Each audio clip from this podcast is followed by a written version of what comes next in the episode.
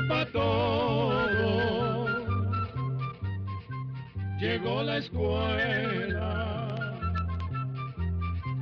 Llegó la escuela. Llegó por radio.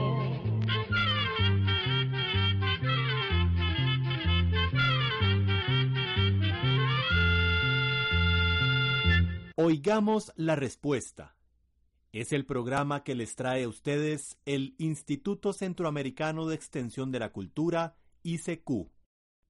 ¿Qué tal? ¿Cómo están? Presentamos con mucho placer una nueva edición del programa Oigamos la Respuesta. Gracias por su amable atención y también muchas gracias a esta emisora por difundir Oigamos la Respuesta. La primera pregunta de nuestro programa de hoy la envía la señora Luz María Gamboa Morales, quien nos llamó por teléfono desde San José, en Costa Rica. Me gustaría saber si la raíz de chayote es alimenticia. Me han dicho que el chayote no alimenta, pero que sirve comerlo por las sales minerales y porque sirve a la digestión. ¿Sucederá lo mismo con la raíz del chayote? Oigamos la respuesta. Vamos a explicarle, doña Luz, que todos los alimentos sirven, porque cada uno tiene sustancias que el cuerpo requiere. Por esto, los nutricionistas aconsejan comer variado, para ir obteniendo de cada alimento lo que cada uno puede aportar. La raíz del chayote se considera un vegetal harinoso, parecido a la yuca o a la papa. Contiene más carbohidratos que el chayote, y los carbohidratos dan mucha energía, pero si se comen en exceso y la persona no hace mucho ejercicio, puede engordar. Por eso, a las personas que necesitan bajar de peso, les recomiendan evitar los vegetales harinosos. En este caso es mejor comer chayote, que engorda menos, porque el chayote, en cambio, es bajo en carbohidratos. En cuanto a vitaminas y minerales, vamos a decirle que los dos contienen pequeñas cantidades, es decir, el chayote y la raíz del chayote. La raíz de chayote contiene sobre todo fósforo, calcio, vitamina C y algo de proteínas, mientras que el chayote contiene algo de calcio, vitamina A y vitamina C.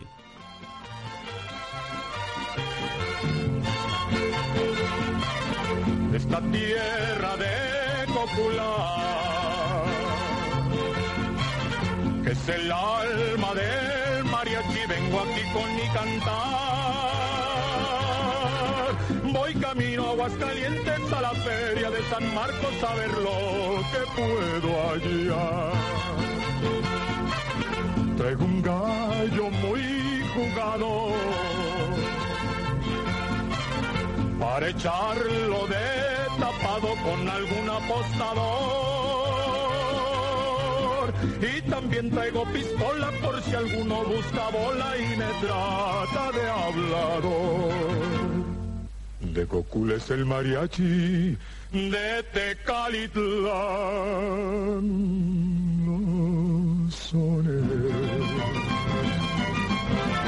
De San Pedro su cantar tequila su mezcal y los machos de Jalisco afamados por entrones, por eso traen pantalones.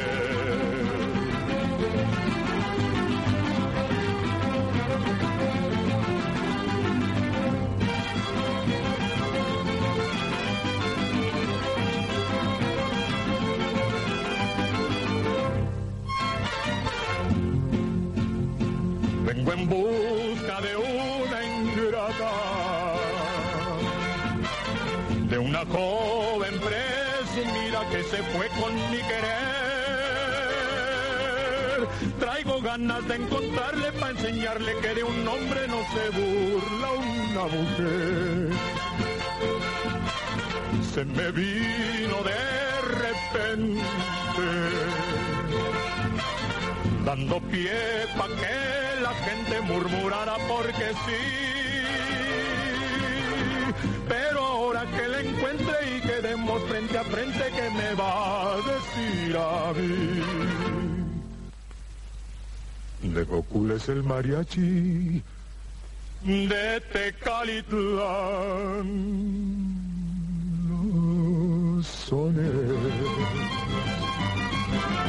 De San Pedro su cantar, de tequila su mezcal, y los machos de Jalisco afamados por entrones, por eso traen pantalones.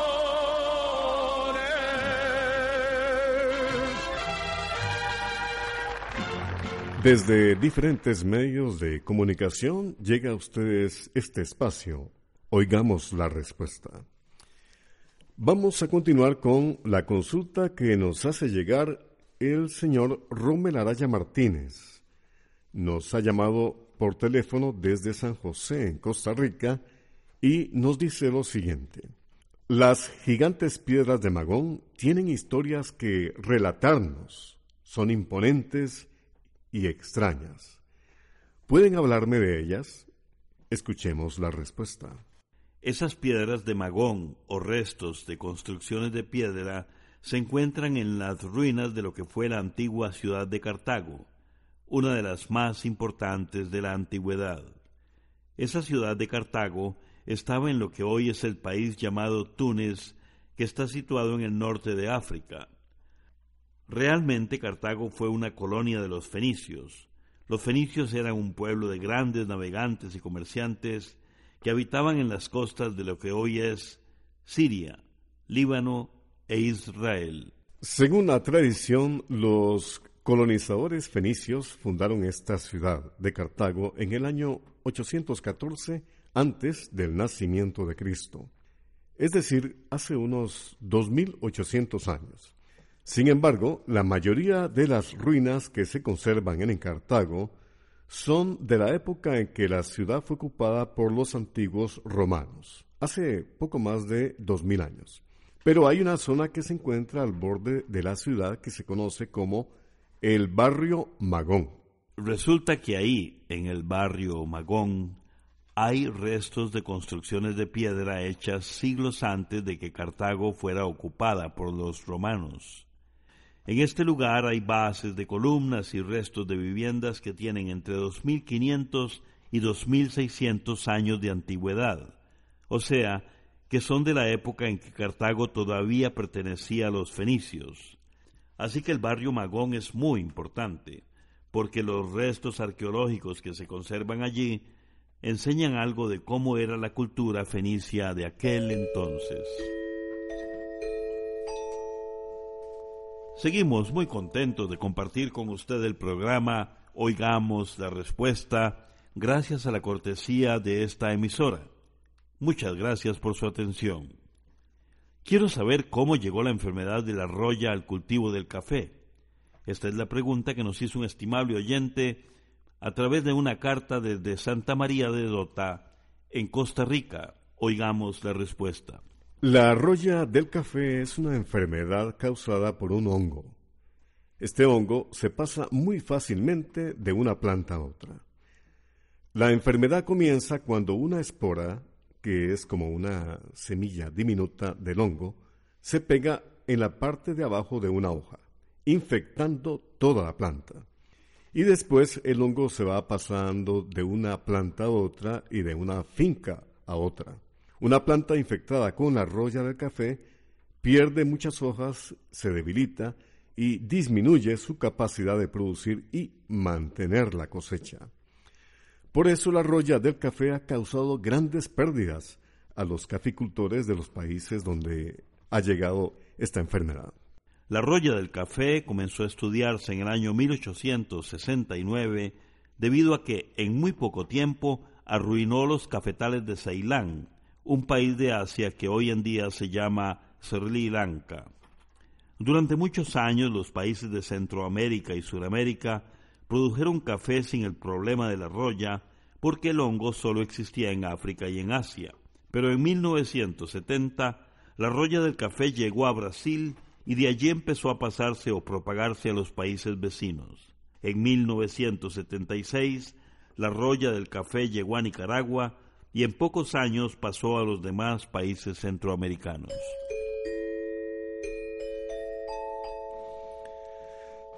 Oigamos la respuesta, un espacio con 52 años de tradición que transmitimos a ustedes a través de diferentes medios de comunicación. La pregunta que tenemos a continuación nos la envía el señor Sebastián Romero Gutiérrez a través de su correo electrónico desde Carrizal de Poás, Costa Rica, y nos dice lo siguiente. Me gustaría saber a dónde se saldría si uno pudiera atravesar la tierra haciendo un hoyo hasta el otro lado? Escuchemos la respuesta. La tierra es una inmensa bola, una gran esfera. Si se pudiera cavar un túnel que la atravesara de un lado al otro, pasando por el centro, empezando a excavar en Centroamérica hasta llegar al otro lado del planeta, se saldría el llamado Océano Índico, para atravesar este túnel imaginario sería necesario recorrer 12.800 kilómetros en línea recta, que es la distancia que hay de un lado al otro de la Tierra. El punto al que se llegaría es un lugar del océano que se encuentra alejado de las costas de aquella región. Las tierras más cercanas a ese punto son unas islas llamadas Cocos, que pertenecen a Australia. Son un grupo de 27 islotes, de los cuales solo dos están habitados. Estas islas, llamadas cocos, están cubiertas de palmeras de cocos y por eso se les dio este nombre. Tienen un clima templado y lluvioso muy parecido al de Costa Rica. Ahora bien, nos parece importante aclararle que en realidad no es posible hacer un túnel que atraviese la Tierra por dentro.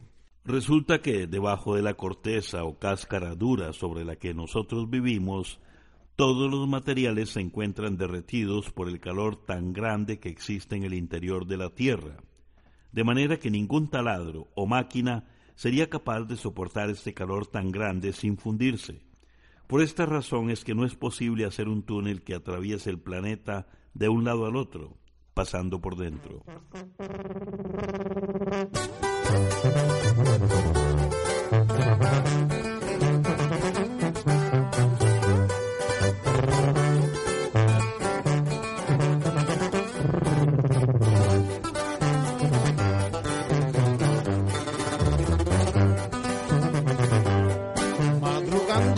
Siempre todos los días, así he logrado lo que tengo no es mentira.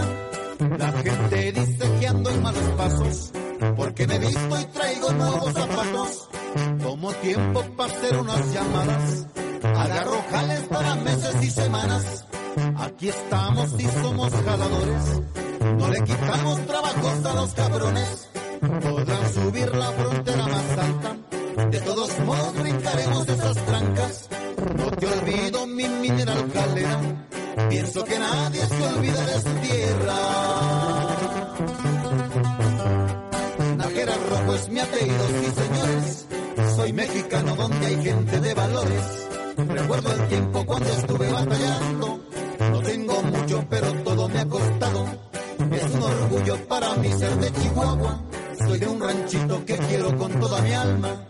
Antes de todo mi familia está primero. Soy buen amigo, luchador y muy sincero.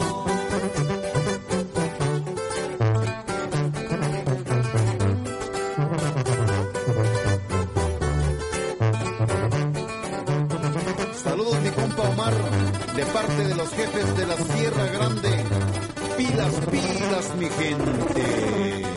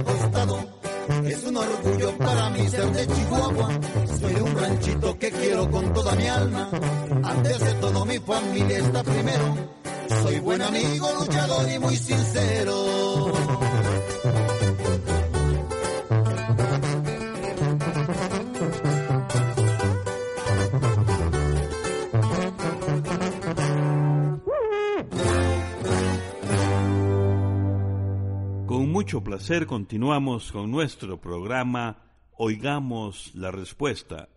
Es realmente un gusto compartir con usted. Gracias también a la cortesía de esta radioemisora. La primera pregunta de nuestro programa de hoy proviene de Chinandega, Nicaragua. Un estimable oyente pregunta, Oí decir que existe una mina de sal y que sacan la sal como sacar arena. ¿En qué país se encuentra esa mina de sal y cómo se formó? Oigamos la respuesta. Ciertamente, no solo del mar se saca la sal. En muchos lugares del mundo existen minas de sal. Las minas de sal se forman en lugares en donde hace muchísimos años existían mares o lagos salados. Poco a poco esta agua se fue evaporando y los lagos o mares se fueron secando, hasta que solo quedó la sal junto con otros minerales. Luego estos lugares se fueron cubriendo con otros materiales como arcilla, yeso y tierra, que formaron capas encima de la sal hasta que la cubrieron y endurecieron casi como una roca. Actualmente, para extraer la sal de estas minas, se excavan en ellas grandes cuevas que luego se llenan de agua. Pocos días después, el agua está completamente salada. Entonces, por medio de tuberías, la conducen a las llamadas salinas, en donde la cocinan en grandes pailas hasta que el agua se seca y queda solo la sal. Pero también en algunos lugares las minas de sal están al descubierto y se les llama salares. En el altiplano de Bolivia, que es un país de América del Sur, se encuentra uno de estos salares. Se le conoce como el salar de Uyuni. Es un inmenso desierto de sal que mide 8.000 kilómetros cuadrados, o sea, casi lo que mide el lago de Nicaragua. Se cree que hace muchos millones de años ahí existió un lago de aguas ricas en minerales. Después el lago se secó dejando una capa de sal que tiene entre 7 y 40 metros de grueso. Allí la sal se recoge del suelo sin tener que excavar grandes cuevas. Durante siglos los indígenas quechuas que viven en esa región de Bolivia han aprovechado esta enorme mina de sal. En la actualidad, el salar de Uyuni se ha convertido en uno de los sitios turísticos más visitados de Bolivia. Este lugar se conoce también como el espejo del mundo. Le llaman así porque cuando cae la lluvia se ve como si fuera un enorme espejo que refleja las nubes del cielo. Su sintonía es con el programa Oigamos la Respuesta. Muchas gracias por contar con su sintonía.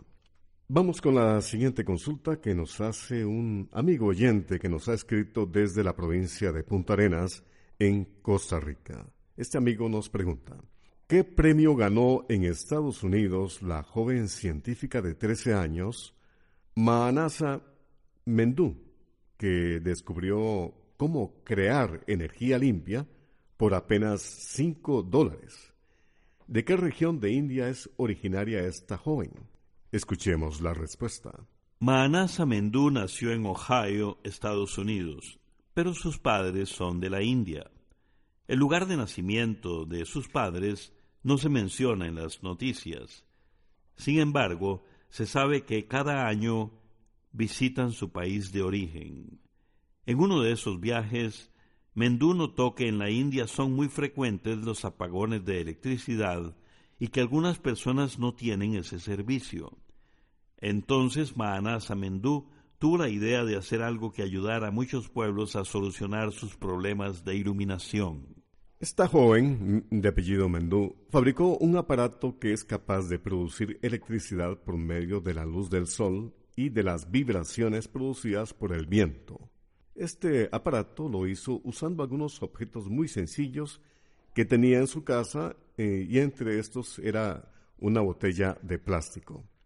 Este invento permite producir electricidad limpia y renovable. Se dice que es limpia porque no contamina el ambiente y que es renovable porque usa la luz solar y el viento, que se mantiene de forma más o menos constante en la naturaleza.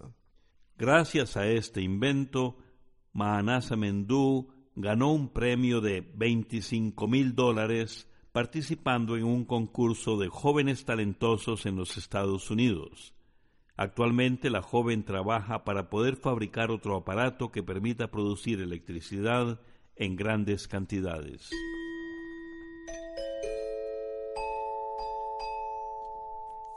Continuamos en nuestro programa Oigamos la Respuesta.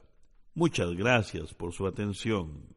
Tenemos aquí una pregunta de doña Gladys Fuentes Fuentes, quien nos llamó por teléfono desde la ciudad de Heredia, en Costa Rica. Dice lo siguiente, tengo unos árboles de aguacate, pero están botando la flor y no pegan los aguacates. ¿Qué puedo hacer? Oigamos la respuesta. En primer término, doña Gladys, vamos a decirle que existen varias razones por las cuales un árbol de aguacate, a pesar de florecer, no cuaja los frutos. Por ejemplo, la edad del árbol, el clima, enfermedades, falta de nutrientes y cuando corre mucho viento o llueve muy fuerte, lo que provoca la caída de las flores. Pero además de todo esto que hemos dicho, también es normal que los árboles de aguacate boten una gran cantidad de flores. Muchas veces en una rama de 30 centímetros de largo pueden nacer mil o más flores.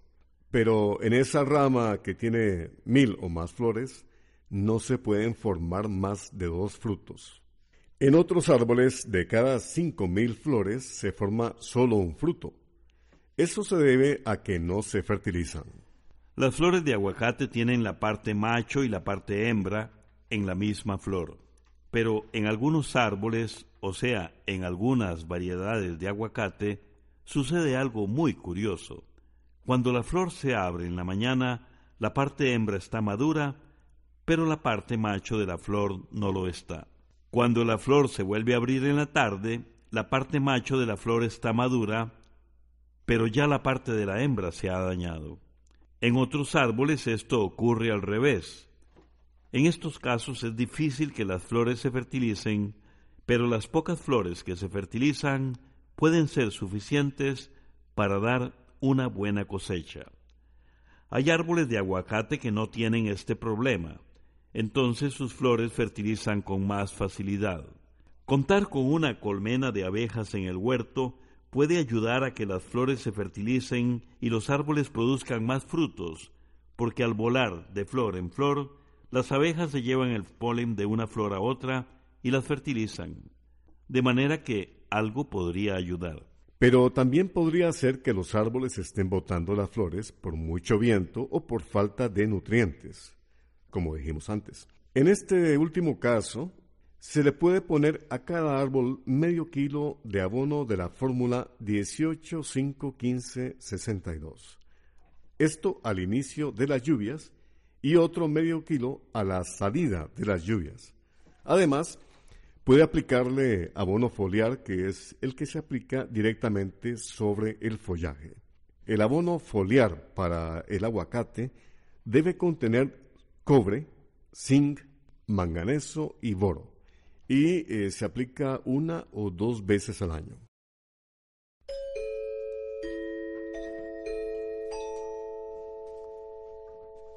Continuamos acompañándole. Estamos transmitiendo el espacio Oigamos la respuesta. Tenemos una consulta que nos hace un estimable oyente, quien nos ha escrito por medio de Facebook desde San Salvador, El Salvador. Nos dice lo siguiente. Quiero que me digan en qué fecha hizo erupción por primera vez el volcán Izalco aquí en El Salvador. Escuchemos la respuesta. La primera erupción del volcán Izalco en El Salvador ocurrió el 23 de febrero del año 1770. Por aquel tiempo se le llamó al volcán Cuscataí, que en idioma indígena significa joya que revienta. Desde 1770 Elizalco estuvo haciendo erupción prácticamente sin parar durante 200 años. Las erupciones se podían ver desde muy lejos, y los marineros que navegaban por el mar Pacífico lo tenían como guía, sobre todo en las noches. Por esta razón, Elizalco recibió el nombre de Faro del Pacífico. Tanto llamaba la atención el volcán Izalco que en el año 1965 una compañía construyó un hotel en el lugar llamado Cerro Verde, que está cerca del volcán. Esto para que los turistas pudieran ver con toda comodidad las erupciones. Sin embargo, para mala suerte de los dueños del hotel, ese mismo año Elizalco dejó de hacer erupción por el cráter o boca principal. Por una de las faldas del cerro se le formó un nuevo cráter, pero este también se apagó en 1966 y desde entonces Elizalco no ha vuelto a hacer erupciones. Programa C Control 74. Así llegamos a un programa más de Oigamos la Respuesta. Pero le esperamos mañana, si Dios quiere, aquí por esta su emisora y a la misma hora. Mándenos sus preguntas al apartado 2948-1000 San José, Costa Rica. También nos puede llamar a los teléfonos 22 25 52 38 o 22 25 53 38 o mándenos un fax al 22 25 22 27. También le damos el correo electrónico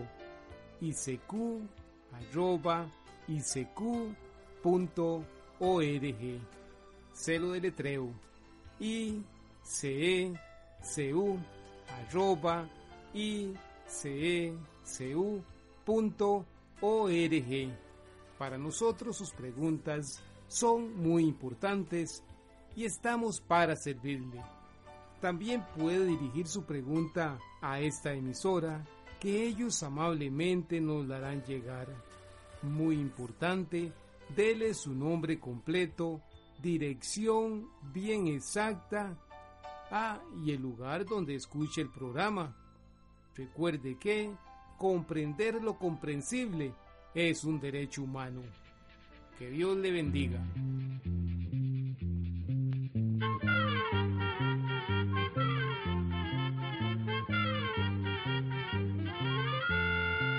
Llegó el momento de despedirnos.